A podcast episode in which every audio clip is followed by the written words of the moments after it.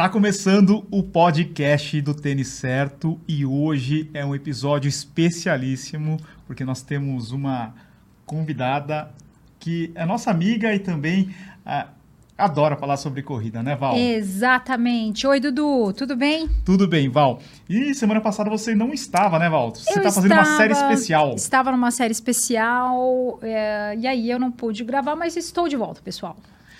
E antes disso, Val, a gente tem que falar da Insider, que é a patrocinadora aqui do nosso podcast. Uhum. A gente é, usa as camisetas da Insider por quê, Val? Porque elas são camisetas tecnológicas, você não precisa passar, elas não é, desbotam, né? É legal para você usar nos seus treinos e também para viajar. É muito bom, né, Val? E para o seu dia, quando é tem um milhão de coisas para fazer também. Vai no treino, aí volta, vem, vai fazer mercado, vai buscar os filhos na escola, vai pro trabalho.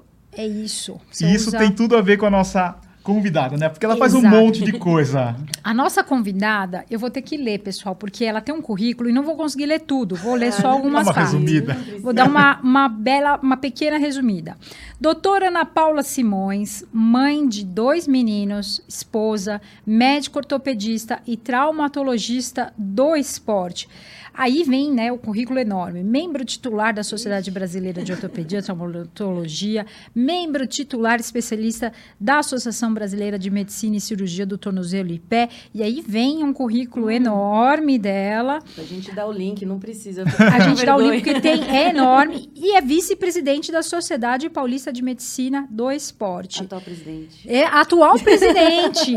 já atualizou aqui. É, é porque ela não atualizou, mas acabamos de atualizar.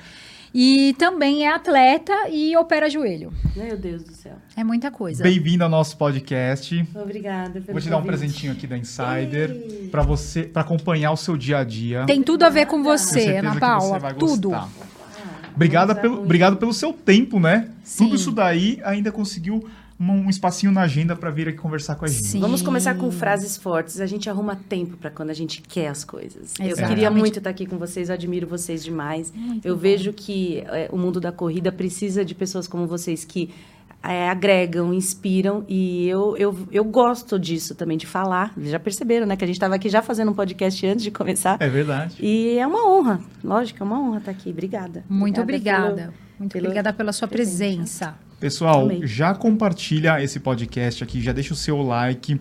A gente tá todas as sextas-feiras no Spotify, também no YouTube. Segue a gente lá no Spotify para você não perder nenhum episódio. Muito Vamos bem. começar lá do começo. Uau. Vamos chamar de doutora? No- Do que vocês preferirem. Eu sinto, eu me sinto feliz até quando me chamam assim, é, que o pessoal não gosta de senhora. Eu acho tão respeitoso. Sério, mas pode ser Ana, Aninha, Doc, do que você preferir. Vamos começar lá atrás. Como que o esporte entrou na sua vida? Hoje vai ser aquele podcast que a gente vai contar um pouquinho da tua história, porque você faz bastante coisa legal e a gente vai ver que as coisas se cone- conectaram, né? Do que você Perfeito. fez lá atrás até a gente chegar nos dias de hoje. O esporte entrou na minha vida por indicação médica. Eu tinha asma ou bronquite, eu não sei o diagnóstico correto, e o pediatra falou pro meu pai que eu precisava abrir meu pulmão e indicou natação, foi bem pontual. E assim que começou, no Corinthians, a gente era sócio lá do clube e meu pai falou, então vamos colocar na natação lá do, do Corinthians. E eu acho, aí já fazendo análise pessoal, que eu gostava do fato dos meus pais me acompanharem e eles me estimularam bastante. Assim, eles- eu tinha o apelido de banana por causa das pintinhas. Então, nas competições de natação, era vai banana, força, banana, não sei o quê. E, era, e eu, eu acho que gostava desse feedback, da atenção deles e queria fazer cada vez mais e melhor. E foi aí que eu fui competindo. E natação me levou para muitas viagens, muitos passeios, muita aproximação com os meus pais. Uma vida muito regrada, porque eu nadava duas a três horas por dia, todos os dias, no Corinthians.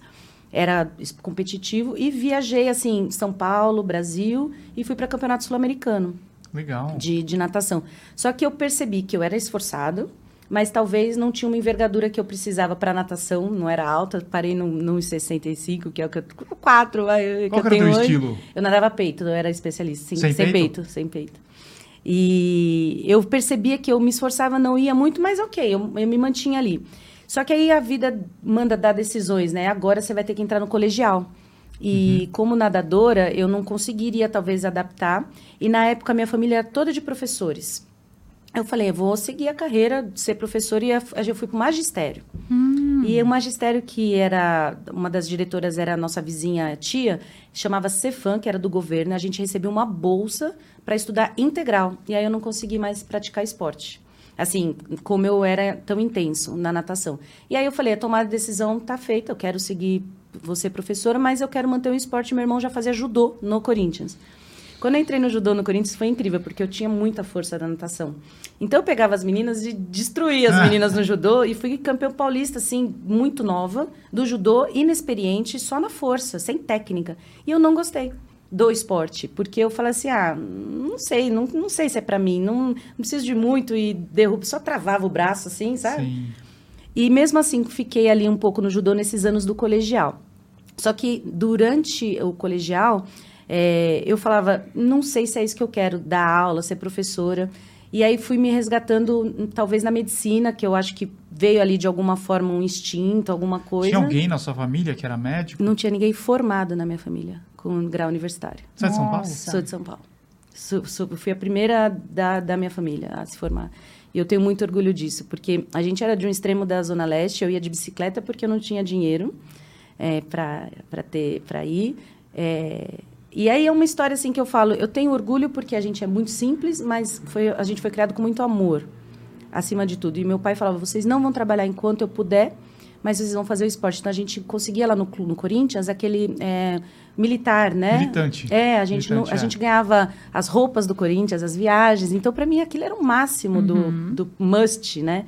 E muita saúde, eu, a conexão. Então, eu não sabia o que era beber, o que era balado, o que era beijar na boca, sabe assim? Uhum. Eu era atleta de manhã, estudava à tarde e era minha vida assim até os 15 anos. Vivia mais, mais com os colegas da natação do que com a família, né? S sim, sim. O treinador. Treinador. Com... O meu pai trabalhava de madrugada, então ele chegava de manhãzinha em casa é, dormia durante o dia e minha mãe que fazia a correria da vida. Então eu vejo muito a minha mãe a batalhadora, que uhum. eu não queria ser a dona de casa, porque eu via que não era uma mulher que eu me espelhava no sentido do de, de ser. Mas o meu pai falava sempre, é, vai atrás dos seus sonhos. E uma das coisas mais legais, que eu vejo que você é muito conectada com isso, é, meu pai, ele jogava na loteria. E ele falava assim, qual é o seu sonho se a gente ganhar? Sem ele saber, ele já fazia com que a gente sonhasse muito alto. Uhum. Então eu lembro até hoje que eu falava, eu quero ter uma clínica, é, é bem claro para mim, e quero e quero ter uma família. E falava para ele assim, do dinheiro que eu queria era ter uma clínica, porque eu falava mais para frente, né, sobre medicina, que era um sonho. Então ele ele estimulava muito a gente a sonhar muito grande, muito alto. Então ele falava, se a gente ganhar amanhã, em que que vai ser? Que que você... Então, a, a, nossa mente foi trabalhada desde cedo a sonhar grande e ela ser limpa por causa do esporte. Então, o que, que você respondia? Era sobre isso. Eu falava que eu queria ter uma clínica. Eu lembro... Eu, eu não sei exatamente as, todas as Já minhas era, frases. Tipo, ser médica. Mas a mais clara era essa, ser médica e ter a minha mas é clínica. Mas é legal que ele já estimulava a, ao sonho, independente da sua realidade atual. Então, se você olhar para o atual, não tinha nada a ver. Mas ele te estimulava a sonhar a e projetar sonhar. lá na frente ao que, que você tem que fazer para chegar lá, é né? Que é difícil você alcançar uma coisa se você não imagina você lá, né? Exatamente. Ele fazia sem saber, mas o que é o certo, a gente desejar uma coisa grande, criando os pequenos passos. Ele só não me ensinou como chegar lá, uhum. mas ele me ensinou a sonhar. E, e, sem ele ter leitura nenhuma. Meus pais não se formaram. Minha, minha mãe, acho que não tem primeiro grau, meu pai, o segundo. Meu pai era fotógrafo e ele aprendeu a fotografar porque um cara falou assim: segura aí minha máquina. Aí ele perguntou: para que esse botão? Para que esse botão? E aí ele trabalhava de madrugada tirando as fotos e vendia para o jornal, né? E é, trabalhava dentro de um jornal. Sim. E durante todo o meu, o meu processo, eu enxergava meu pai trabalhando bastante e a gente administrando o que ele ganhava, né? E tudo aquilo muito embasado no esporte. Aí você pergunta, o que, que é o esporte? Eu falo, esporte para mim é tudo. É ele que me tirou de qualquer é, desvirtualização que pode acontecer numa adolescência e numa criança, porque eu não sabia nem o que era nada de errado, assim, na vida. Uhum. Quantos irmãos sabia vocês eram? Dois, eu e meu irmão. E meu irmão também, sempre foi da natação, só que ele saiu da natação antes, porque no Corinthians a piscina era gelada. Nossa, não tinha aquecimento. Lá. Então eu, eu aguentava, era mais fortinho, meu irmão sempre muito magro, então ele tremia roxo de frio. Então ele saiu da natação para o judô, ele é faixa preta, foi também para brasileiro, sul-americano, ele foi muito bem no judô, só que eu na natação segurei mais tempo. Olha uma coisa interessante, os nossos últimos três convidados tiveram a natação em algum momento da vida. O Togumi, que ele, ele foi treinador de natação com o Ricardo Prado. O Ademir, Ele tinha dificuldade de nadar lá no Centro Olímpico. E o Lobo também, né? E o Dr. Paulo Putinelli também. Dr. Também. Putinelli e você, também. que é, o Dudu. Nadador. A gente lembra que a gente foi nadar lá em Milagres. Na, na vamos vamos é ali nadar. É verdade. E a gente saiu nadando, né, os três Sim. com a Ademir e muito foi lindo. Bom. E a natação eu vejo que ela abre muito realmente a parte cardiorrespiratória. É. E depois quando a gente chegar na corrida é engraçado, porque você sai de um ambiente que não tem carga e de repente você bota carga nas articulações e eu sofri muito no começo com dores articulares no uhum. começo da corrida. É diferente. Uhum. É diferente. É bem diferente. Por isso que o triatlon é muita dificuldade, né? Sai de um, eu vou, então, vou fazer meu primeiro aquatlon no fim desse mês. Ai, que legal. É. Não, mas o, o, a natação é um esporte que você domina. Então, é sobre isso também. É a gente querer fazer as coisas também que a gente é bom, é. né? Então eu sinto falta na natação, mas a corrida é tão legal que eu falo, eu, eu queria fazer alguma coisa que juntasse e aí o aquatlon veio veio a calhar. Um dia eu falo, compro uma bicicleta e vejo no triatlo, é. mas as crianças têm que estar maior por causa do tempo, né? Muito tempo. Tá, e daí a gente tava lá no colegial, tem o judô, depois volta à natação? Como então, é é? e aí no colegial eu já estava com essa ideia de, de fazer medicina uhum. e quando eu fui prestar, como eu vim de escola pública sem uma base muito boa, é, eu não passei nada em São Paulo com 16, 16 Você só 17, prestou medicina Só prestei no, medicina no vestibular, no vestibular não e não tinha passei. um plano B? Não, não, não tinha. Não, a minha vida sempre foi assim, nunca tive muito.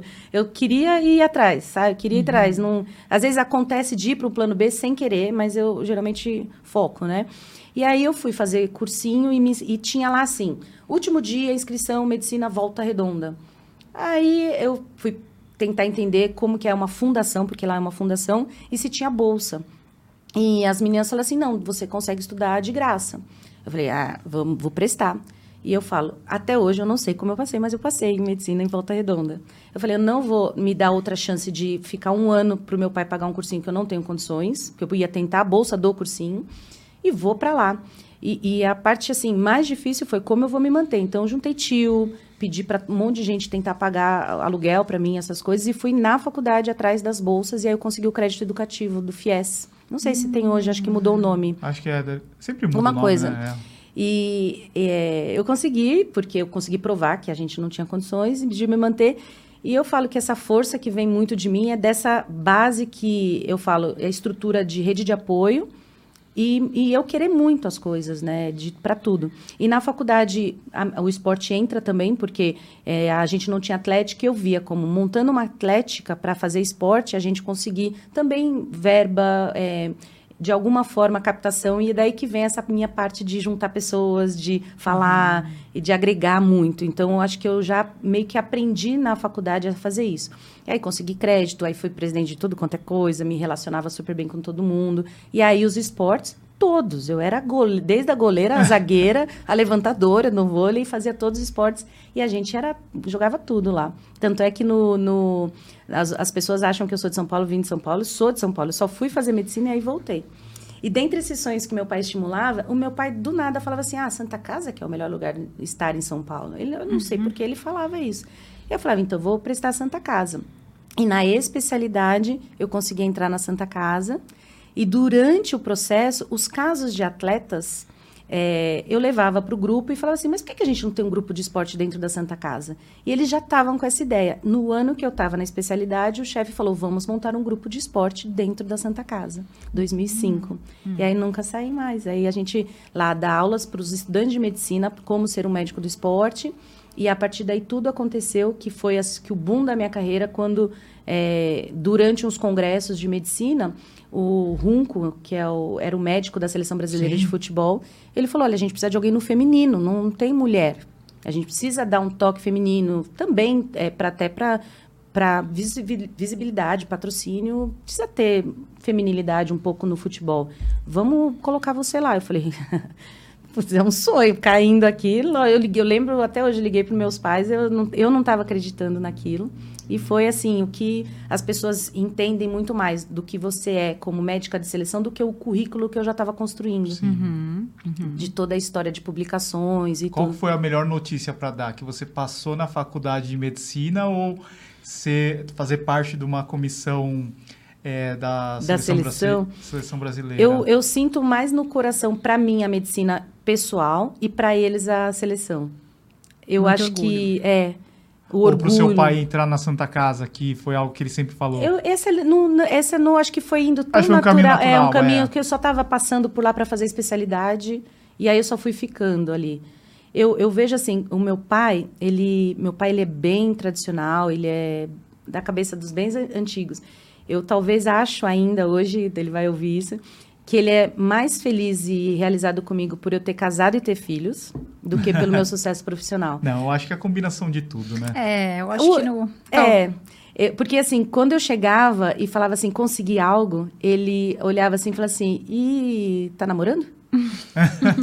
e aí quando eu levei o, o meu atual marido com ele, ele falou assim, e aí, vai ter filho? Vai casar? Então assim, as perguntas dele e as coisas dele é de um, de um tradicionalismo antigo, que ele não trocava fralda, ele era um homem, não lava louça. Sim, é uma E- outra realidade, É. né? E a gente tem que até que respeitar, porque é um Muito outro, respeito. é um outro, um outro momento. É uma outra né? vida, é uma outra vida. Foi como ele foi criado, foi como ele... Exatamente, exatamente. E na- no lado da minha mãe tem muito isso também sobre o homem. Já, aí, do lado da minha mãe já era um pouco machismo e, e, inclusive tinha agressão física que eu vivi. A gente morava nos fundos das casas do- dos meus avós, é a edícula que fala, né? O Sim. fim- no fundo. Então eu vivi muito é, agressão, é, abuso físico, né? Do meu avô com a minha avó. E a minha mãe muito doce acolhendo a minha avó. Então, é, é, a gente tinha uma outra realidade que hoje a gente vê que tem outras denúncias, outras coisas, mas eu vejo que o meu pai, ele vem de uma família que não tinha agressão, mas ele tinha muito o machismo e ele tentou filtrar muito isso com a gente, colocando no esporte a, a referência. Então, vem muito dele, né? Essa essência de, de ir para o esporte. E por isso que eu falo que eu admiro muito e eu devo tudo a eles, né? E é o que eu tento passar para os meus filhos, que eu tento postar ao máximo para as pessoas também se inspirarem. Estimule seus filhos logo cedo a, a praticar esporte, porque é um caminho muito do bem, né? É, direciona muito a pessoa a focar. É, eu falo, é uma pós-graduação você colocar Ser no seu currículo. disciplinado, né? Ser disciplinado. respeitar o, Disciplinado, a equipe, né? constante, é, ter foco, objetivo, né? Mesmo que não Exatamente. vá se tornar um atleta profissional, isso tudo ensina pra vida. É, Eu, eu gosto muito do tênis, uma coisa. Não sei se vocês já repararam, quando a pessoa está jogando sozinho na quadra, você tem que confiar muito no adversário para falar que a bola saiu ou não da linha. É. Porque às vezes não tem juiz. É um jogo de cavalheiros, né? É um jogo de cavaleiros. E eu, fico, eu sou assim. Na dúvida, é minha a bola. Sempre fui assim. Na dúvida, sempre eu. Caramba, quando eu vi o meu marido falando assim, não, na dúvida é dele, tá? É, não, não, é, é sua. Eu acho que aqui não, acho que. Falei, caramba, eu tô errada em algumas coisas, né? Então eu sempre vi o esporte como muito competitivo individual e eu, eu, eu, eu. Então é, o esporte ensina até hoje coisas que eu me surpreendo e vejo que as pessoas ainda têm muito a, aprender com isso, né? De acordar cedo, de manter uma rotina, senão você não consegue ter o que você Sim. precisa. Se alimentar bem, eu tô aprendendo agora, porque na minha época não tinha pré, pós. Da gente, eu comia é, o coco que te vendia no ponto de ônibus, era rapadura. Não era rapadura, aquele coco que fica é, montado e o cara vai cortando assim. É, quebra-queixo. Quebra-queixo, era o meu pós-treino, era açúcar puro, eu Mas é amava aquilo, é Mas um era, perfeito. E eu falo Funcionava? assim, hoje, nossa, me- me Então. dava uma energia para estudar depois da tarde. Então, E as crianças hoje passam no meu consultório assim, os pais, mas já não está na hora de dar o GH? nossa, E a creatinina? como assim? Ah, mas olha, o crescimento dele ele tá pequeno. Acho que ele precisa de. Assim, eu vejo uma inversão hoje de alguns valores e um estímulo exagerado para o sucesso e talvez um benefício financeiro com o seu próprio filho. As mães no balé, por exemplo, as bailarinas é um dos esportes que eu acho que são mais sobrecarregados. Sim, Nossa, físico como- e mental. físico, mental e, é um- e além de tudo ter o corpo, que é uma briga tão grande com a questão de Estar ela estar magra. Que as meninas entram numa uma paranoia absurda e eu tento falar, a consulta é com a mãe, praticamente. Porque as meninas ali, elas só estão seguindo ali um sonho talvez da mãe e o pai no futebol, né? Então a gente tem que ser leve também para ter esse estímulo para as crianças e as pessoas, né, ao esporte, mas também que seja uma coisa genuína, natural, que eles gostem. E com a gente sempre foi assim, genuíno, natural e, e as competições e as coisas foram acontecendo. Mas eu vejo que eu, é uma referência muito forte o esporte na minha vida. Eu falo, eu respiro o esporte o tempo todo, né? Há Tá- bastante tempo, né? Há muito tempo. Lá na faculdade, você já tinha ideia, que você falou assim, meu, eu quero fazer medicina esportiva. Tem, tem um... Não tinha tem, essa Como é que é? Tem uma, é, tem uma especialidade? Era como é que é? ortopedia. O ortopedista que era o médico do campo, era o ortopedista que ia na atuação, é, FOP, né? O Fear of Player. Então, eu vejo muito que era ortopedista. Então, como que foi? A gente se machucava nos jogos e eu gostava de levar lá, ia junto para o hospital e sempre caía no ortopedista. Ah, não sei o que, era ortopedista das lesões, né? Não tinha ainda estudo cardio, nutricional, Uhum. era muito, né? 2002 eu me formei. E a gente levava, eu falava assim, olha, que legal. E aí eu pedi para ficar nos fins de semana, porque eu não tinha dinheiro para voltar para São Paulo. E era Barra Mansa, né, o hospital mais próximo lá que era conhecido. Então eu ia para Barra Mansa, na cidade próxima, e ficava acompanhando o ortopedista.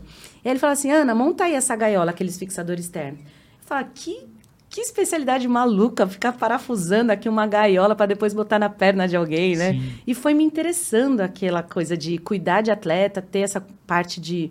Eu nunca me achei muito feminina, porque eu era muito, muito esportista, né? Eu falo das Spice Girls, eu era a Mel, sabe? Que andava de tênis e tudo. E eu via as meninas na faculdade se maquiando, se arrumando. Eu falava assim, meu, era cabelo preso, né? Encaracolado, da- cheirando a cloro da piscina. eu era muito, assim, descoladona, mas muito, eu, eu falo, agre- agregando muito as pessoas. E eu senti um pouco desse lado feminino, nem sei porque que eu estou falando muito disso, mas é, era um lado meu esportista de, de conectar as pessoas e eu fui seguindo assim, durante a faculdade e aí na identificação com a área. Então eu já saí também sem plano B, querendo prestar ortopedia para poder cuidar de atletas. E aí E dura- você não sentia nenhum, não, não digo preconceito, mas diferença entre as meninas, assim? Não tinha aquele bullying? não sentia. D- Se tava- tivesse, não sentia. Tá, que eu isso tinha é o meu grupo das CDFs da sala, Ah, legal. que eu, me- eu me juntei a elas porque era a forma que eu tinha de conseguir acesso aos livros que eu não tinha. Eu Uhum. era sempre, eu xerocava quando eu conseguia o xerox, senão eu, eu esperava alguém terminar o seu xerox para pegar. Então, eu, eu precisava me dedicar, eh, prestando muita atenção nas aulas e escrever no caderno, porque eu era aquela menina que xerocava um caderno. E Ah. eu, grava, eu, na época, tinha como gravar, e aí, depois, em casa, eu também pegava as aulas dos professores e passava a aula. Então, Então, a as gente pessoas tinha pegavam o teu, os teus cadernos depois. é, e aí, em troca, eu também tinha acesso aos livros, né? É, é sempre foi, acho que a minha vida inteira, essa coisa da, da troca, muita troca, sem, é, às vezes, a quem, né? Sem esperar. Eu fazia porque eu precisava daquele áudio do professor, mas, por outro lado, eu também ganhava E você nunca a- se sentiu é, menos ou coitada? Jamais e nunca me coloquei nesse papel. Legal. Nunca.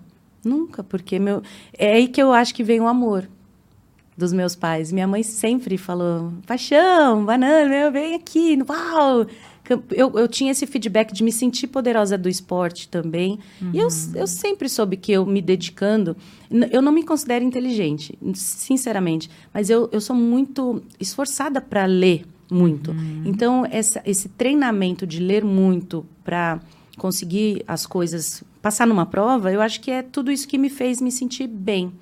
Então, Talvez você não tivesse tanto o talento, mas você tinha o esforço como seu aliado. Exatamente, exatamente. Tanto é que na natação eu não fui tão longe.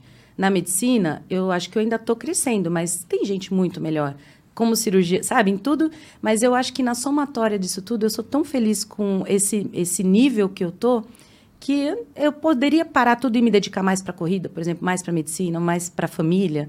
Mas eu gosto de equilibrar Girar os pratinhos. é, porque cada um me dá um pouquinho de felicidade.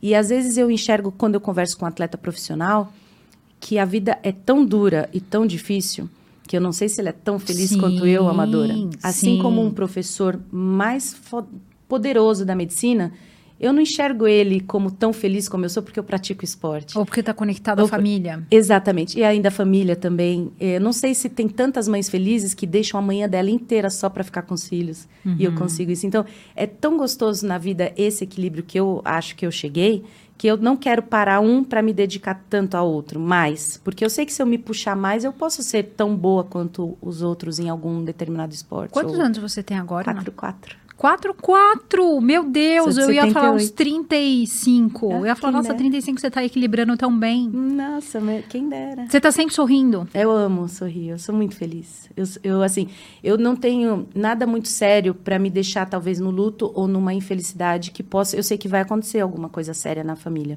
ou na vida. Eu ainda não tenho isso e eu não sei como eu vou lidar com isso, como eu, eu sei que já aconteceu com você, que eu te acompanho há um tempo. Mas eu, eu tento sempre enxergar o lado bom de tudo. Então eu tenho um, um grande amigo que ele hoje ele está em casa, é, cuidados paliativos, que a gente falou agora um pouco da clínica dele um pouco antes. E eu vejo como a, a esposa dele, com dois filhos que estudam comigo, ela lida com tudo isso. Ela está sorrindo, ela está bem. E a gente tem que enxergar que as coisas ruins que acontecem com a gente é para um aprendizado ou para um bem maior. E eu falo isso nas consultas. Quando alguém se machuca, eles choram. A maioria dos corredores choram. E isso foi uma das coisas que me fez entrar na corrida. Em querer entender por que, que as pessoas choram quando eu falo que tem que parar.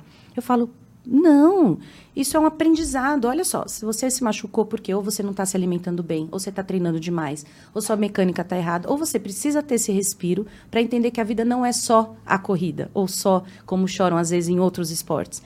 É, a gente tem que olhar o todo, né? Dar um passo para trás, se enxergar como ser humano e, e ver que isso é um aprendizado. A, a- a gente recebe cargas lá de cima, de- acredite na sua religião, para você realmente evoluir como ser humano. E tudo que me dão de, às vezes, de notícia ou coisas ruins, eu tento enxergar uma coisa boa. É lógico que não é imediato. Eu choro pra caramba, sofro muito. Eu não faço terapia, mas eu acho que isso é importantíssimo para quem consegue fazer e conversar. Mas eu tento entender e dar uma outra volta naquele resultado ruim que aconteceu, né, de algum Você motivo. consegue ter inteligência emocional para ter ah, analisar a situação e ressignificar aquela situação. Natural. Isso talvez é um dom que você falou assim, ah, o seu dom. Eu talvez isso é um dom que é eu o que a gente consigo trabalha enxergar. todos os dias, né? É, eu talvez não precisei de ajuda profissional para poder Não. enxergar é, a- o lado bom de tudo na vida. E meu marido, ele fala assim que eu vivo num país das maravilhas e que eu acredito em todo mundo e que eu precisava primeiro desconfiar para confiar, porque ele é assim. O Fernando, eu falo que ele é meu yin o yin yang, ele é meu oposto. Ele vem é, de Eu uma sou ponto de família equilíbrio. é, de uma família também que morou na favela, vendia pastel na feira, só que o lado dele foi sem apoio, nem é, familiar, nem financeiro, nada. Ele cresceu, eu falo das cinzas, eu cresci do amor. Então, ele pega desse extremo de também é, assédio, é, é, te- teve tudo dele, o abuso dele na família, mas ele pegou daquilo e nasceu uma flor dali. E, e eu vim já de um, de um canteiro muito regado e veio uma flor. E a gente se encontrou com 35 anos. E eu falo, eu, ele fez o oposto do que ele vivia. Então ele é muito exagerado, não sei se vocês veem, jantares, flores, é muito. E ele quer saber onde eu tô e tudo com uma super proteção que eu adoro. Só tem tudo um limite para a gente não deixar ultrapassar. E eu sou aquela mulher que ela vem de uma geração que a mulher, é, a gente está se descobrindo como trabalhadora. A gente, é, não, ninguém ensinou muito pra gente. É um oposto da minha mãe, né? Dona de casa Ah, e dos nossos pais, submissa, né? né? Me dá dinheiro para comprar o pão. Eu falo, caramba, eu quero comprar meu pão sozinha, né? então foi difícil o choque com ele no começo, porque ele queria me proteger e eu falo assim, ô, já me virei muito nessa vida sozinha, né? Mulher na ortopedia é exceção, né? É um mundo muito masculino. E, na, e no No esporte, esporte também. também. Então, quando você perguntar "E como foi a medicina esportiva, foi isso: é tentar abrir um caminho para as mulheres, que eu também só queria estar ali. E eu nunca enxerguei com esse lado de, mi, de minimiz, minimista ou vítima. Eu falei, eu quero estar ali, pronto, eu vou estar ali. Eu, eu, eu tenho como estar, eu tenho capacidade para estar. E talvez o seu jeito, é, não digo masculino, mas como você falou, mais comum, já se, se conectou né, com essa energia. Isso é muito bom, porque você não briga com ela. E a sua capacidade te colocou lá. Então, não era a sua capacidade não era questionada. Você não estava lá por acaso, estava lá porque você foi capacitada a estar ali. Perfeito. Isso é uma das coisas legais da gente ver que na vida não adianta você ter aquele momentinho ali, é, pô, tô aqui com vocês. Para você se manter, você precisa ter uma base sólida. Então, é, eu chegava em casa, eu tinha que estudar, eu tinha que estudar. Então, eu tinha que treinar, eu tinha que treinar. E fazer as coisas, eu ia lá e fazia. Então, a minha base foi muito sólida. É, eu falo, por exemplo, do inglês, né? O meu pai, ele conseguiu uma, lá uma bolsa e eu era muito fiel, porque eu pegava aquilo e depois eu ficava ouvindo música e, e saber o inglês para mim foi fundamental para tudo. E, o estudar, sentar e estudar foi fundamental para tudo. E hoje eu percebo que quando eu tenho aquelas minhas duas horas que eu acordo cedinho para ir treinar, eu tenho que fazer o meu melhor, porque depois eu não vou ter outra hora do dia para treinar. Sim, é isso que eu penso também. Por falar Aliás, em treinar, fiz isso hoje. Por falar em Boa. treinar, como é que a gente falou de como que o esporte entrou na sua vida e como que a corrida entrou na sua vida? Foi durante faculdade ou foi depois? Como é que foi? A corrida eu acho que é um clássico a minha entrada, porque foi para emagrecer. É, Hum. acho que isso- você deve ouvir muito isso lá no muito, consultório, né? muito, muito mesmo. Porque como eu vim da natação, é, eu só tinha a natação como referência do esporte. Então, aí entrou, é, depois Judô. disso, o judô. Mas depois eu continuei nadando, barra fazendo outras atividades e tudo bem. Quando eu, aí conheci Fernando, aí tive, a gente teve o Arthur, e eu me vi durante a gestação engordando 25 quilos, porque eu não conseguia manter o, o- a natação. A natação eu não consigo entrar e nadar pouco. Eu, eu tenho que nadar 2 mil e, e velocidade, fazer tiro, é render mesmo, como hoje na corrida. Eu, eu- não dá pra gente fazer caminhada 15 minutos, a gente quer correr uma hora, fazer as coisas. E a gente, eu não perdia peso mais depois da gestação na natação. Eu treinava, treinava e não perdia. E no clube, eles falaram assim: ah, vem correr, ó, pessoal dali da corrida. Foi me chamando. E uma amiga que eu falo hoje, que é ela que me introduziu, a Juliana, ela falou assim: vem correr comigo, eu já faço mara- meia maratona, já tinha sete meia maratonas, ela é carioca. E eu falei assim: caramba, não sei nem o que, que é isso, vamos lá. E, e na corrida foi aqui- o de sempre, né? Caminha, anda, morrendo. Só que eu via que a cada semana eu evoluía e perdia peso. Evoluía na corrida e perdia peso. E foi tudo muito rápido, né? Perder peso e evoluir. Por conta, acho que do histórico mesmo, da, da, da questão de dedicação, de fazer bonitinho. E aí eu gostei. E por outro lado, eu já estava inserida na, na medicina esportiva, mais no futebol. E eu- o meu consultório sempre vi, foi muito assim, atletas de uma maneira geral. E quando eu vi um corredor, me instigou essa questão de, poxa, eu cuido deles, mas eu não sei nada, não sei o que é pace. Eu lembro até hoje, eu fui correr com, com o Sérgio Rocha numa ação. E aí ele falou assim, ah, e a, e a cadência? O que, que você acha de cadência? Eu, hum, Aí eu não sabia, sabe? Uma médica que faz medicina esportiva não saber conversar sobre esporte, sobre a corrida. E aí eu comecei, junto com a corrida, a ter esse feedback com pacientes também no consultório. E aí eu falei, eu vou preciso mergulhar para entender nesse mundo. E eu falei, um dia eu faço uma maratona. Uau. É, é engraçado que Quando eu foi isso? foi ano passado a minha primeira. Não, não, a, essa, essa tua amiga Juliana. Ah, eu co... então, meu primeiro filho 2014, eu comecei a correr em 2015. Ah, legal. Então eu, eu marco muito por causa do, depois do nascimento do meu filho, mais ou menos um ano. E aí eu corri uns dois, três anos. Aí tive o segundo. Aí engordei também, mesma coisa. Eu, eu tenho muito essa questão é, alimentar. Eu acho que vem pela minha história da família. A gente às vezes não tinha a, a mistura. Eu falo, minha mãe abriu uma lata de sardinha, era aquilo. A gente era a nossa mistura. Então eu vejo que a comida tem uma relação muito forte na minha vida que eu quero comer as coisas para é, conhecer o mundo. E muito por causa também do esporte que me abre muito apetite. então, a minha relação com a comida é meio, talvez, ansiedade, talvez um pouco da, da questão de Lidar experimentar. com emoções, às É, vezes, tá você- feliz, tá triste, É. come. Exatamente. Val, vocês escutam, para vocês duas, né? Vocês escutam muitas mulheres com histórias parecidas que Muito. engravidaram, engordaram, daí Sim. ficam meio perdidas. Ai, meu Deus, como é que eu recupero a minha forma física? Se encontrar de novo. fazer nenhum porque esporte. você. É, Edu, pra você ter uma ideia, 70% das mulheres, quando têm um bebê, elas têm um- algum tipo de depressão pós-parto. E as, as outras 30 não falaram, sabe? As outras falam, ah, não, eu tô amando. Porque é quase que um luto. Você perde a sua identidade nesse processo. Você para de cuidar de si para cuidar de um Não, outro. é, é simplesmente você abrir mão da sua vida por um serzinho que acabou de chegar. E, e é uma vida. Em algum momento você fala: Meu Deus, isso aqui é minha responsabilidade pro resto da vida. Algumas pessoas lidam muito bem com isso, algumas mulheres conseguem lidar muito bem, outras não. Outras acabam precisando de tratamento mesmo.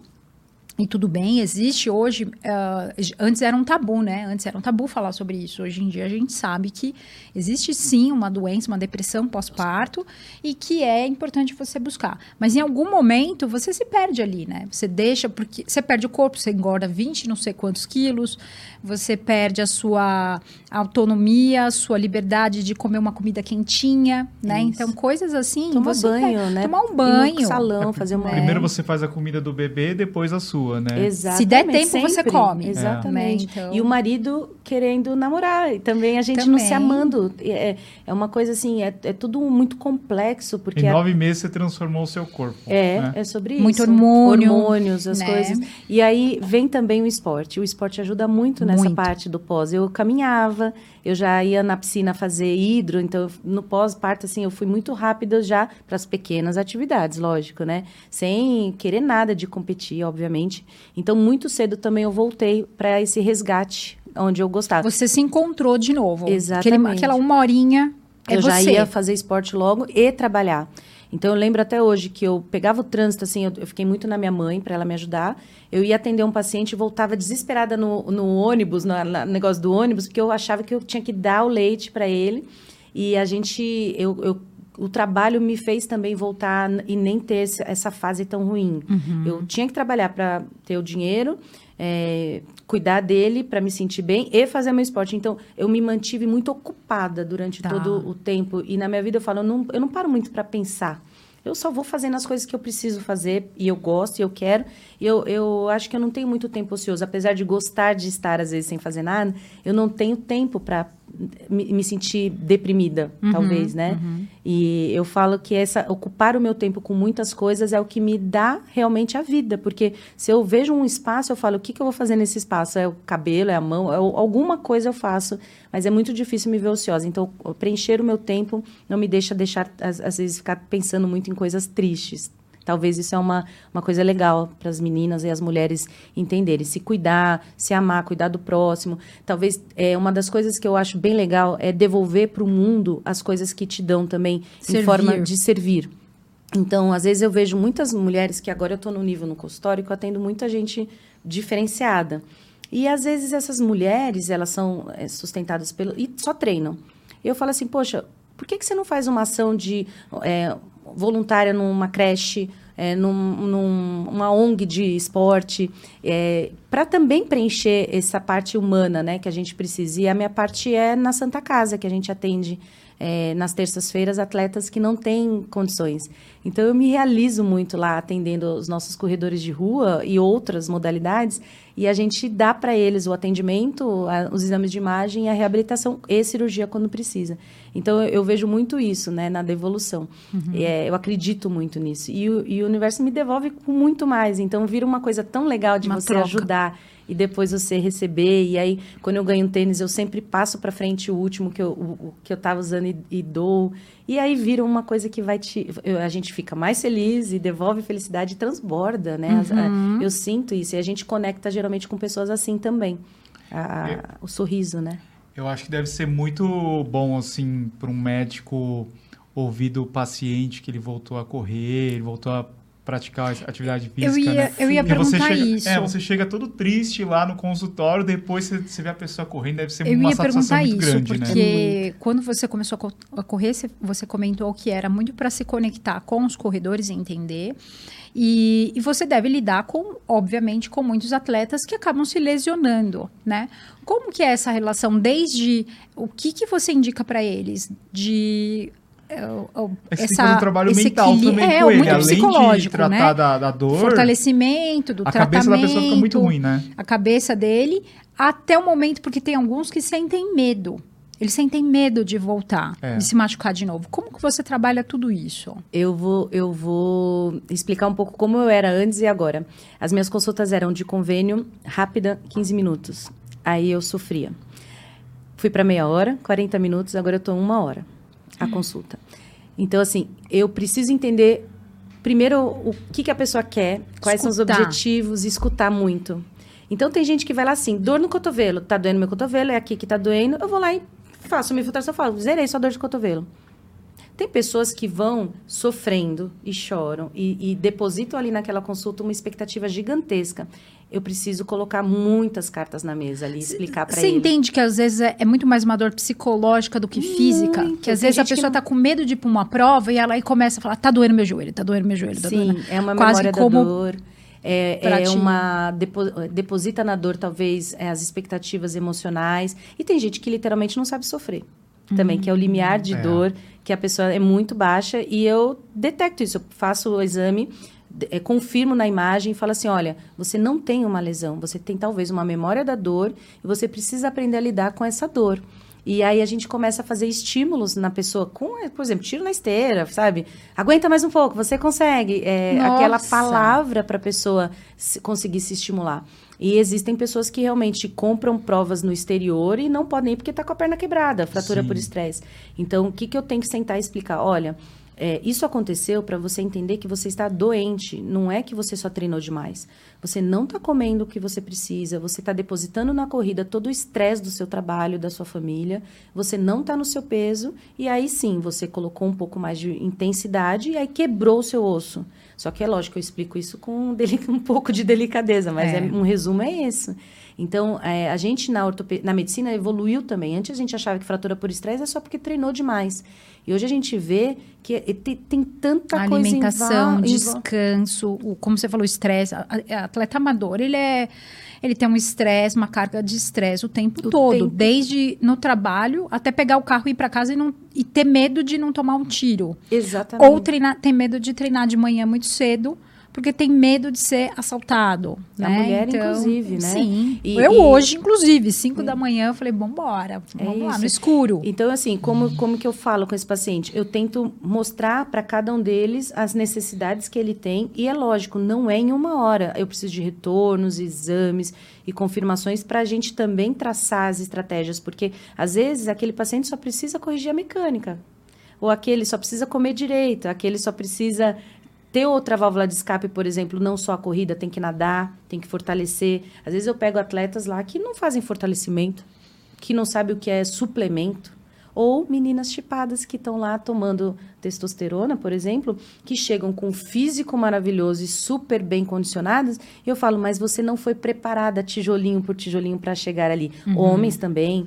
E aí a gente tenta explicar que tudo na vida você constrói e não existe fórmula para pular. E nem na medicina. Vai colar daqui dois meses. Eu, eu falo, ó, a cirurgia, três meses. Então, a gente também tem que deixar muito claro as coisas e as expectativas alinhadas. Senão, ele vai procurar, infelizmente, outro colega que vai pular as etapas.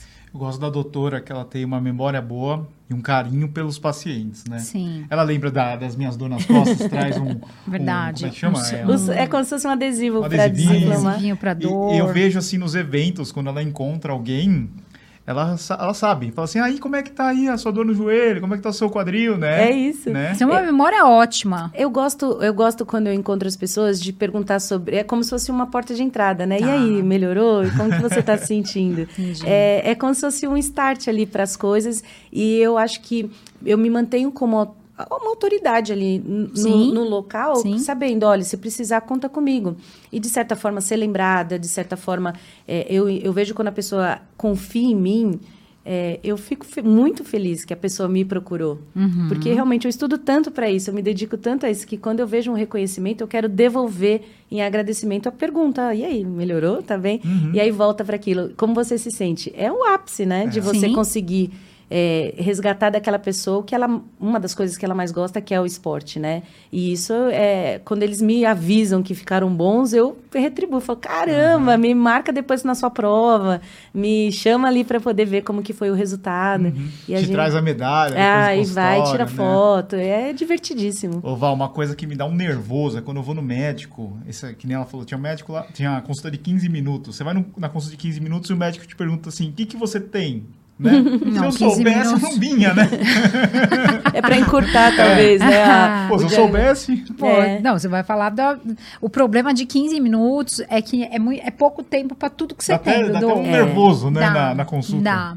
Não, eu acho que eu tenho. a na verdade, doutora, nós somos adultos, a gente sabe onde a gente erra, né? A gente tem noção, mas a gente quer sempre colocar a culpa em alguma outra coisa, né? Ou é o tênis, ou é, é, sei lá, a gente vai inventando alguma coisa para poder terceirizar. E, e eu aprendi muito isso, isso que você está falando de ter esse equilíbrio. Eu sempre olho para minha rotina e vejo onde. E eu hoje não considero como erro, tá? Eu, eu, eu considero fases e ciclos, né? Então, se eu quero ir bem numa prova A, aquela prova alvo, minha prova. Eu vou fazer o quê?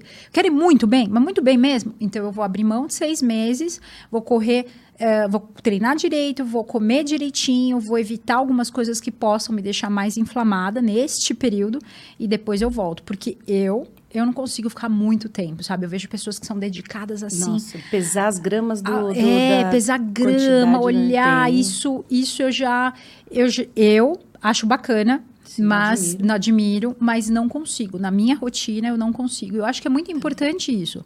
As pessoas entenderem que hoje a gente tem rede social, a gente tem algumas coisas que parece que ali é tudo lindo e perfeito, mas na vida real tem muito perrengue, né? E a gente precisa aprender a lidar com tudo isso, é, entendendo que são fases. Às vezes você vai estar muito bem, correndo no seu, nossa, no seu ápice. Em alguns momentos não vai dar tempo de treinar, de fato, né? Em alguns momentos você não vai conseguir, ou porque você precisa estudar, ou porque você teve um bebê, ou porque às vezes de- você perdeu o emprego e naquele momento você não está conseguindo eh, ter Força. consciência e força para ir buscar, apesar de ser o mais indicado, né? Mas são momentos, né? Eu Você vê gostei de uma coisa que você falou do tênis, né? Ontem eu tive essa pergunta, doutora, qual tênis certo você me indica? E aí eu falei assim, olha, eu poderia falar várias marcas que me dão tênis para eu poder falar bem, Uhum. mas eu vou te explicar. E aí foi mais meia hora, É. né? Porque o resumo disso tudo é, é sobre você se sentir bem. Exato. Conforto. É o conforto. Uhum. É como você E é tá no- individual, né? É individual. Sensação de Então, conforto é individual. em tudo na vida, até no esporte, você tem que fazer as coisas e se sentir bem no final. Uhum. Então, você depositar é, a sua performance no tênis, a su- o seu erro ou a sua dor, a lesão por causa de algum tênis, é, é você querer Tá se enganando. se enganar. Em todos os aspectos. Então, você precisa resgatar lá dentro. Se você acordou, foi treinar, fez o treino conforme o professor pediu, se você se alimentou bem, se você dormiu bem. Então, é, são tantos fatores em conjunto que ah, não é a culpa de um só, é- é- são todos ao mesmo tempo. E colocar isso na cabeça das pessoas é, é muito difícil, porque eu já cheguei em algum momento a acreditar que realmente pudesse ser ali uma coisa errada que a pessoa fez, que foi o fator. Mas não, geralmente é multifatorial. Então, é, a resposta do tênis certo, né? É o tênis que te dá conforto, é como a alimentação, é como a vida, você tem que estar equilibrado e colocar ali uma coisa que você também perceba que te ajudou, né? Seja num suplemento, seja Uhum. Se no, funcionou no, no ali, funcionou. opa. Exatamente. E aí, quando você escolhe, você vai subindo a, a- tudo, né? Então, por exemplo, você começa com uma marca e você percebe que aquela marca te fez bem, é, foi confortável, você pega o upgrade daquela marca Sim. e até chegar no da performance. Sim. E a mesma coisa na alimentação. Você começa com umas coisas assim, vamos saber o que é proteína, o que é carboidrato, e depois você começa, olha, eu posso suplementar a proteína, porque na minha dieta eu não consigo comer cinco bifes de frango. Sim. Então, ah, existe as proteínas que você dilui. Olha, mas pra, ah, eu não acordei animada. O que, que eu tenho? Eu tenho um pré. Olha, você pode, além de tomar café, colocar alguma coisa também para te dar energia. Então, Um você. boost. Um boost. Então, você tem tudo na sua vida, o fortalecimento, a gente estava conversando. Você tem sua academia, mas você tem os funcionais para. Então, tudo começa de um nível inicial e, vai evoluindo. É muito interessante que as pessoas. Gente, o mundo ele é gigante. O mundo tem tanta, tanta, tanta coisa e nós todos somos diferentes. Então, às vezes, o que funciona para mim não funciona para você. Perfeito. E não existe regra na medicina, não existe regra na ciência, não existe. Não existe padrão. Você pode, a maioria se dá bem com isso, mas pode ser que para você seja diferente. Então, assim, não se sinta assim, nossa, né? Porque eu lembro, outro dia eu coloquei, porque a minha rotina hoje eu não, deixo, não consigo treinar é, musculação que nem o Edu. Não consigo, não consigo ir na academia como ele vai, não dá. E aí eu faço treino com elastiquinho. Tô fazendo treinos com elástico. É o melhor dos mundos? Não. Mas é o que eu tô conseguindo fazer hoje. Aí eu lembro que um professor de, né, da área falou: não, você pode fazer, mas isso aí não funciona para nada. Nossa. Eu fiquei olhando e falei assim: caramba, você é profissional da área e, e coloca e dá uma mensagem dessa que assim acaba, né, com a a sorte é que eu sou muito, sou uma pessoa que sei, né, sou blindada, porque aquilo pode inclusive isso, a pessoa falar e passar a ser uma verdade pra você, né? Você fala: "Não, isso não serve pra nada". Você não faz mais. Mas eu sei que funciona pra mim. Sim, exercício resistido. Na pandemia, a gente não tinha acesso a, a isso. Então, as pessoas faziam com um quilo de, de feijão, Em com um quilo de casa. arroz. Exercício, ele funciona quando você tem contra uma resistência. Então, se você usa um peso, um elástico, o peso do corpo, você consegue ganhar Os força. Principalmente na corrida, o É, movimento da, cos- da exatamente. corrida, né? Vetorizando para o esporte. Então, é, você se fortalecer, existem várias formas. Você não pode falar assim que você está fortalecendo fazendo um movimento. Mas se você põe resistência, um peso, você está fortalecendo. E Uhum. aí eu estava falando para Edu antes da gente começar.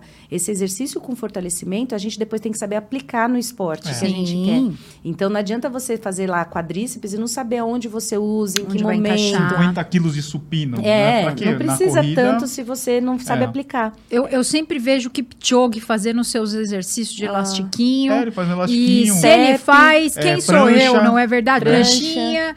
Nunca vejo o Kipchoge fazendo é, é, agachamento com 150 de cada É lado. Não isso. vi ainda, então pronto, né? Eu acho que as pessoas, elas também precisam parar um pouco antes de atacar o- a- e escrever as coisas, talvez, para as pessoas, porque elas, às vezes, não sabem viver o que ela- a pessoa está passando, né? Então, se você está sem tempo de ir para academia, você consegue. Então, por que, que ele não questionou, né? E eu vejo muito isso. No, no meu, nas minhas redes, eu não vejo muito a questão do ataque, assim, entre aspas, dos questionamentos. Porque eu respondo tão de boa, falo assim, poxa, que legal, você acha que não, mas vamos tentar buscar um- uma literatura que fale que funciona e não funciona. Ah, aí eu chamo no direct, sabe? E tento. Ai, não tenho paciência não, doutor. Ah, eu vou eu lá no botão tenho. bloquear. É uma outra saída super. Ou eu falo assim, se alguém fala, me Ah. avisa que eu vou lá e respondo, que aí não é você respondendo. Aí você fala assim, Também. mas Valéria, você não é... Não... E a democracia? Aqui não tem democracia. Ah, não, é Aqui seu é minha perfil, casa. É, é o seu perfil, você faz o que quiser, de bloquear. Eu também, quando eu é vejo assim, que não. não tem resposta, eu, Eu eu não também respondo, bloqueio. eu não... Eu também bloqueio. Se for muito mal educada, aí sim. Mas se for só um comentário... Sabe por quê? Assim, hoje eu entendo, por conversar com muita gente, eu percebo que aquilo é uma verdade. Pra ele é real. Aquilo não funciona. E eu entendo, eu respeito isso. Porque pra ele é real. Agora, eu consigo olhar e falar, pra mim é diferente. Eu, eu tenho resultados. Então, eu vou continuar. Não tem por que parar, né? Perfeito. É, Dudu, vamos pro ping-pong? Vamos para o nosso Ah, quadro do ping-pong. Aquela resposta Sem pensar. sem pensar, direto Você- ao ponto. Bora. Para a gente fechar. Quer você aqui. fazer? Faz você, Dudu. Tá bom, vamos lá. Prova ou corrida inesquecível? Ah, Nova York, é a minha primeira maratona. Ah, sabia. Se você não fosse médica, seria Hum, atleta. atleta Olha, profissional? não, vou, de- vou declarar a primeira vez no podcast, talvez uma artista. Eu, eu amo cantar, eu amo dançar. Oh! E eu, eu acho que, tipo, um Beyoncé, sabe? Umas artistas que canta, dança e faz. Nossa, queremos ver um Adoro. show, Vou- hein? Vou fazer com a Marley cantora. É, Muito a bem. gente, tô, tô ensaiando. Vamos, vamos. Boa. Ninguém boa. sabe disso. Antes da prova, você gosta de comer? Eu só tomo é, meus pozinhos mágicos, que eu não vou dar receita aqui, mas são é, ergogênicos para estimular. Você conhece bem? E, e um pouquinho de café e só. E sair eu não gosto de comer. Eu acho que eu tenho um pouco de medo de tudo que pode acontecer comendo, mas depois eu chego e arraso. Não posso. E depois da prova? Depois da comer? prova, proteína, é, um pouco de carbo e às vezes se eu tolero, volto pro café com leite, senão talvez água. Eu tô, eu tô super bonitinha agora, viu? É, eu não né? era. Eu, eu era sem noção da nutrição até eu perceber que eu estava treinando muito e não tendo tanta resposta que eu gostaria.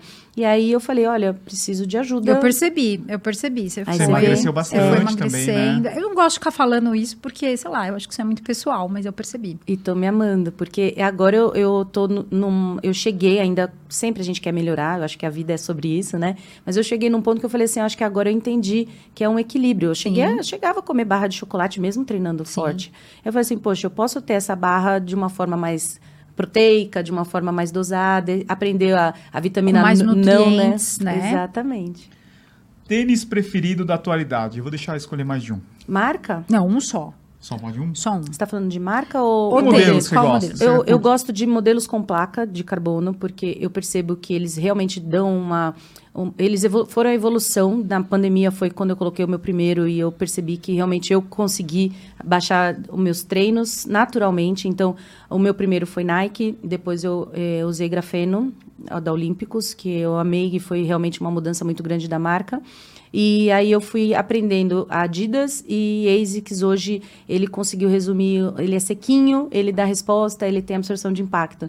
Mas eu corri em Nova York com o Adidas o Prime, porque eu queria experimentar a sensação dele ser muito alto com a absor- absorção de impacto e eu não ter lesão, porque era o meu medo, né? De, Então eu não queria uma resposta muito rápida, não queria muita velocidade, eu queria aproveitar a prova, eh, enfim, e ter placa. Então acabou que foi o escolhido da maratona, mas eu, eu gosto de variar muito os tênis. Eu vejo que é interessante você ter experiências com marcas diferentes para realmente também você escolher os seus queridos. Mas hoje os tênis, esses mais tecnológicos, para mim são os preferidos. É, a Muito gente bom. tem a possibilidade de experimentar vários, né? Bom, é, quem que é o seu ídolo no esporte? Nossa, essa vou ter que pensar, porque eu não tenho uma referência única. Eu, eu, assim, admiro os atletas profissionais como um todo. Hoje eu tô com uma conexão muito forte com o Cipó. Eu cuido muito dele, assim, ele é muito querido. Eu amo a Raíssa. É, eu, eu- a- a- nossa, eu fico admirando as, as pessoas que estão no meu tornaval, é uma referência muito grande. Obrigada. Tem a Yara, tem. Eu vejo é, mulheres maravilhosas, eu vejo é, paralelos comigo como mães, né? Também. É, e amadora que gosta de fazer força. E elas é, talvez são as pessoas que me inspiram, as pessoas que estão próximas a mim, não aquelas tão longes, né? Como Kipchoge eu conheci lá em Nova York. Ele parece um Buda, né? Ah, é? Você tirou uma foto com ele, É, né? eu conversei com ele, abracei ele, era aniversário, eu falei, ó, congratulations, ele deu um abraço nele. Então, é, ele só sorri, te escuta, aí eu falo, olha, obrigado por, por tudo que você representa pro esporte. Um grande ídolo, mas a, a, no mesma noite eu conheci no jantar, nossa, fugiu a Catherine Schweitzer, que foi a primeira mulher que correu Boston, né? Sim. E, nossa, uma, uma ídola também, ídola, perfeita, que eu não consigo nem referenciar, porque ela é tão fora do, né? Então, tem muitos, nossa. E um lugar que você gostaria de correr? Acho que é próximo, Berlim, pode ser. Mas eu quero correr em todos os lugares possíveis do mundo onde eu possa passar. Então, eu estou usando a corrida como fórmula de conhecer o mundo também. É, eu acho que vem muito disso, da, da minha questão social e agora eu, eu poder. Então, agora, graças a Deus, eu posso escolher onde eu posso correr, independente de, da marca, né? E está sendo lindo poder conhecer o mundo através da corrida. Sim. E é, é realmente é, é o esporte, mais uma vez na minha vida, Abrindo, é, portas abrindo portas. do mundo agora. E eu, sabe o que eu mais gosto quando eu viajo? Eu falar para eles ou para minha família, meu marido: olha, ali na esquina tem uma padaria, ali na frente o mercado e ali a pracinha que a gente pode ir mais tarde, porque eu já corri mais cedo. Ah, então eu tô me legal, divertindo você já- tanto de correr, E conhecer, conhecer. os lugares por mim e depois apresentar para eles e fazer a estratégia baseada também na corrida. E às vezes eu falo assim: "Poxa, na nossa viagem tinha uma prova, olha que interessante". Ah, que. Então tá sendo divertido também essa, essa parte da corrida, agregando a família, conhecer o mundo e, e se divertir, que eu acho que também é, é a razão de tudo, né? E doutora, onde que o pessoal te encontra na internet? Ah, põe lá na Paula Simões, eu acho que tem tanta coisa. Dentre essa parte do currículo que eu não deixei ela Sim. falar, eu gosto muito de uma parte que é escrever na internet. Eu tô na internet desde 2007, no Instagram 2012. Então, eu, eu gosto muito de me doar na parte de é, escrever muito. Então, eu escrevi muitos sites e muitos Tem no Eu Atleta, portais. né? é, no Globo, no Web Run, na Runners. É, eu sou consultora de vários jornais, portais e revistas. Então, e o teu perfil no Instagram, é, né? também. Então, eu gosto muito de falar sobre como a gente não se machucar ou prevenir, para a gente continuar fazendo esporte e abrir. Eu acho que tudo que eu posso ter, eu quero devolver para as pessoas. E eu escrevendo sobre não se machuque, cuide-se, é, é uma forma de eu também falar para elas, ó, você vai conseguir ter tudo, né? Correr bem, fazer as coisas sem se machucar. Então eu gosto de escrever para as pessoas não terem nada de problema. Se pudesse assim, mundo perfeito, ninguém se machuca a partir de agora. Ah, lê, legal. lê o que eu escrevo, tenta fortalecer, tenta comer bem, tenta se sentir feliz, tenta dormir, que ó, não vai machucar. Eu falo isso toda consulta. Toda consulta é, é um mantra essa É. sequência. E acaba sendo um pouquinho disso, né? A gente devolver na leitura também. As pessoas precisam ler bastante, Uhum. né? Mais, né? Resgatar também. Estudar, ler. Parar de ficar vendo a vida dos outros, né? Dancinha, bundinha, né? Vamos Ah, boa, procurar boa. um pouco de, de base, né? Autoconhecimento, leitura, né? Certeza, o mundo seria muito melhor. É isso, né, Val? Sim, Dudu, Oh. nossa, que prazer. A gente pode fazer outros podcasts falando de... É, hoje foi só um...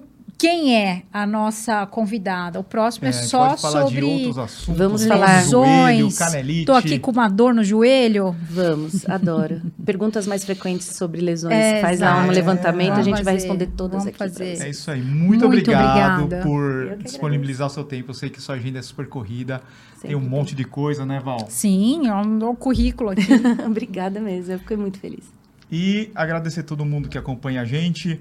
Deem uma olhada no site da Insider, têniscerto.com.br insider, cupom tênis certo, link na descrição e também fixado no primeiro comentário.